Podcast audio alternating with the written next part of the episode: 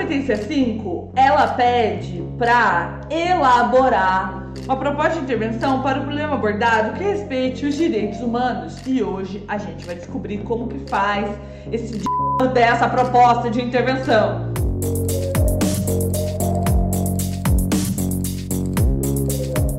Gente, o que, que a C5 quer de você? Basicamente, ela quer uma proposta de intervenção. O Enem, ele quer que você, ó, entenda qual é o problema, lendo a proposta de redação. Se aprofunde no problema argumentando. E por último, proponha uma intervenção, tá? Então o ENEM, ele quer um aluno do ensino médio que tenha a habilidade de entender o problema, pensar sobre o problema, analisando suas causas e propor intervenção. Então ele quer saber se você, como aluno ou aluna do ensino médio, porque o Enem é um exame nacional do ensino médio, então ele, ele tá imaginando do outro lado da prova alguém do ensino médio, sabe propor uma intervenção por problema. O que tá acontecendo, assim, que tá me deixando muito triste, muito preocupada, para ser sincera com vocês, é umas correções de competência 5 nada a ver.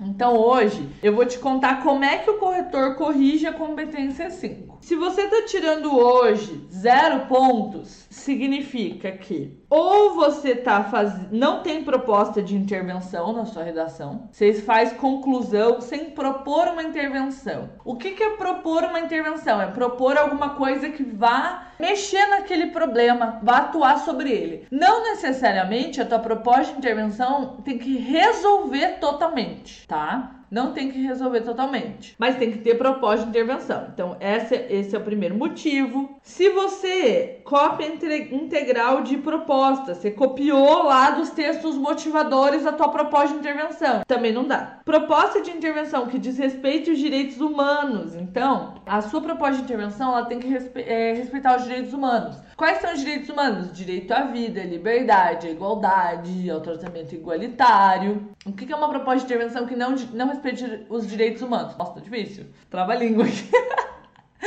Uma proposta de intervenção que diz respeito aos direitos humanos é, por exemplo, vou dar um, um exemplo aqui de um tema que pode dar gatilho. Então, alerta gatilho. Esse é um tema delicado. O tema da redação é pedofilia. Na minha proposta de intervenção, eu posso ficar full pistola que esse problema existe, full pistola com os pedófilos e desejar que eles morram. Isso é ferir direitos humanos, porque essa pessoa é um ser humano, né? Então ela deve ser julgada pela justiça brasileira e não apedrejada na rua, sei lá, tá? Luma, se eu propor pena de morte, é ferir os direitos humanos? Não. Se você propõe a pena de morte, você tá pedindo uma alteração na lei. Tá propondo uma alteração na lei. Você não tá falando que essa pessoa vai ser morta pelas pessoas, tá? Então, eu nunca usei pena de morte na minha redação, pra ser muito sincera porque nem acho legal, mas não é ferir os direitos humanos. Agora, se você desejar que a pessoa eh, tenha vingança contra ela, então, ah, violência contra a mulher, a mulher deveria se vingar do marido que bate nela,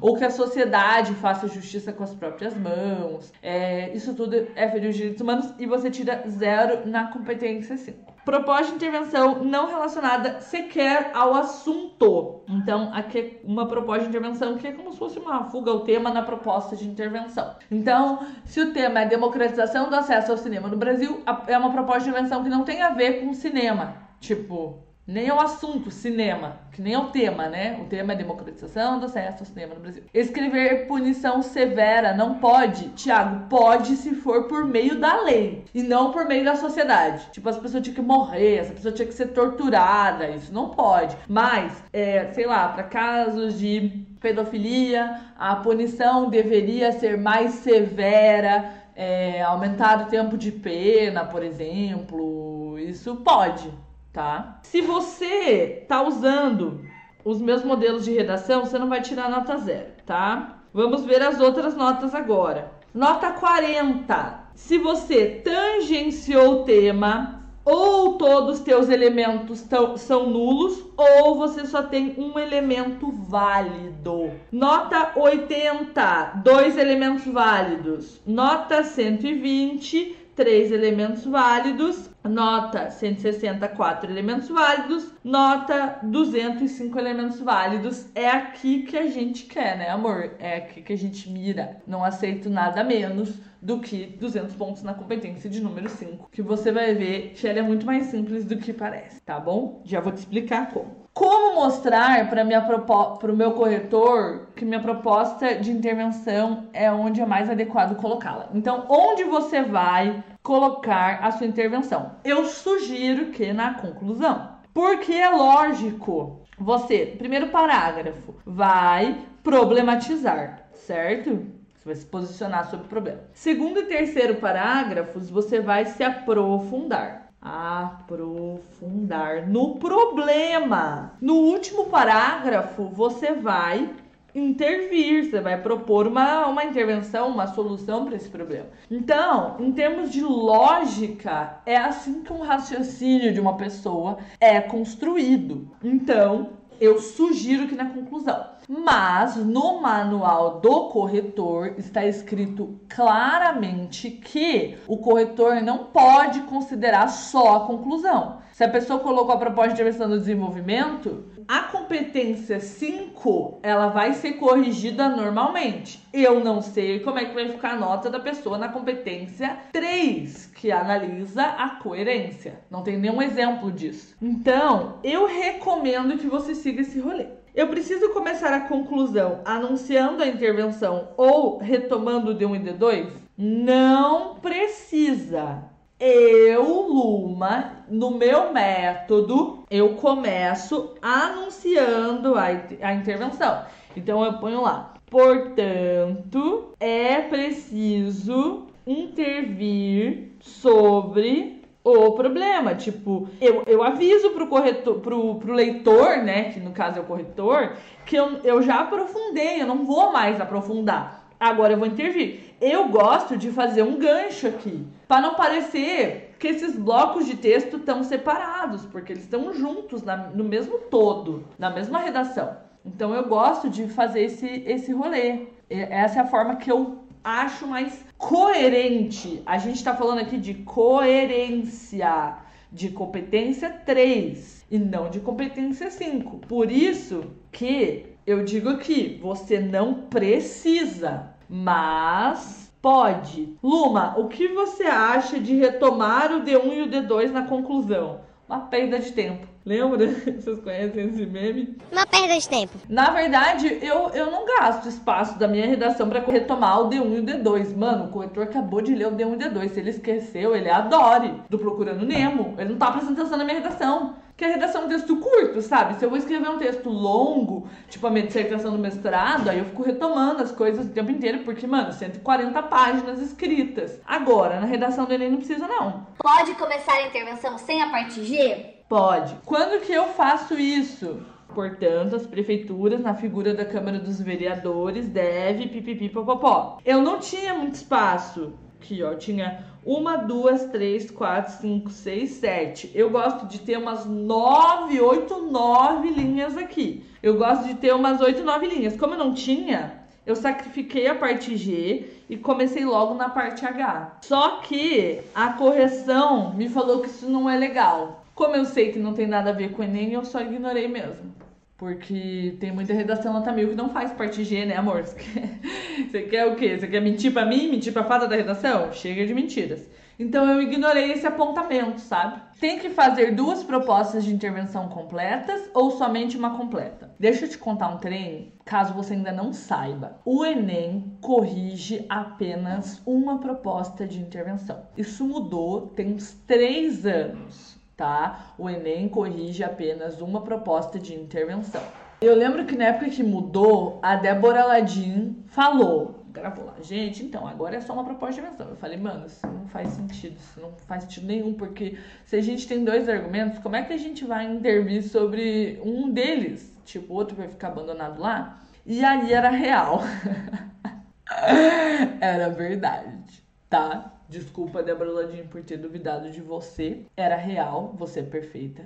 Sempre soube. Então, o Enem corrige apenas uma proposta de intervenção. Tipo, isso tá escrito no manual. O corretor, ele é orientado, gente, ele é treinado. E se eu fizer duas? Ele vai corrigir apenas a mais completa, tá? Se você fizer duas, não é a primeira necessariamente. Ele pode corrigir a segunda, é a mais completa. A outra ele vai simplesmente ignorar tá? Só para você saber. Então, somente uma completa já é o bastante. Luna, eu quero fazer duas. Tudo bem, mas aí você tem que fazer duas completas. Qual que é o risco que a galera corre? Quais são os elementos da proposta de intervenção? Essa proposta ela tem que ter uma ação, né? Tipo, como é que você vai intervir sobre um problema? Você tem que ter uma ação. Lembra da lei da inércia, tá? Tem que ter um agente, então tem que ter alguém que vai fazer essa ação. Então, o que vai ser feito, quem vai fazer.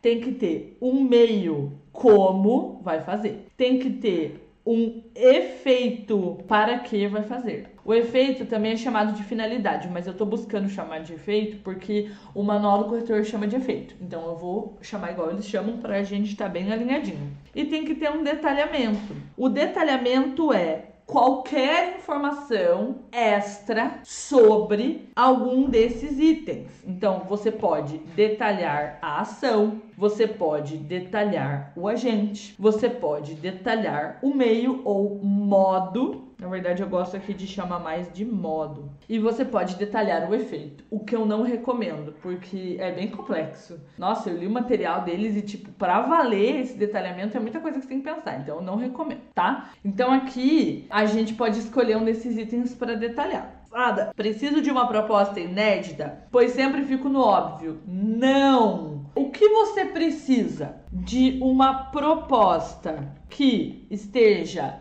ligada a três coisas. Esteja ligada ao tema, ao teu projeto de texto e tenha cinco elementos, tá? Então, ligada ao tema, a não ser que você sei lá, mano, acho meio difícil você fazer uma proposta que não esteja ligada ao tema, né? Ao seu projeto, para você intervir sobre pelo menos um dos seus argumentos. E completa. É isso aí. Você não precisa inovar. Inovação não é critério de correção na competência 5. Se fosse, eu te diria, porque eu tenho estudado os critérios de correção da competência 5. Criatividade não é critério de correção da competência 5. Ineditismo não é critério de correção da competência 5, tá bom? Eu posso te prometer. Se você tá recebendo correções que dizem sua proposta é óbvia, você tem que falar. Escuta aqui, meu amor. O Enem é óbvio. O Enem é uma prova óbvia. Tá? Então, é isso aí. O Enem é uma prova óbvia. Isso não é responsabilidade nossa. Não é a gente que decide, decide como é que vai ser a prova do Enem. Muito obrigada, meu amor, pelo seu tempo. Eu quero ver o print do notão na competência 5 no meu DM. Eu quero o, a nota máxima na minha mesa em 15 minutos. Muito obrigada pelo seu tempo investido na realização do seu sonho, meu amor. Isso vai, vai reverter o quê? Numa vaga na universidade que você quer ganhando muito dinheiro, sendo independente, viajando pelo mundo, comprando suas brusinhas, sem ter que dar satisfação para ninguém, meu amor, que é para isso que a gente tá aprendendo redação, não é? É para comprar nossas brusinhas futuramente, nosso jaleco bordado, nossa mochila bordada, nosso material personalizado, mais brega que tiver. É isso que a gente quer. Pai na festa universitária ano que vem, todos com o popô vacinado de coronga. Deus quiser, certo? Um beijo.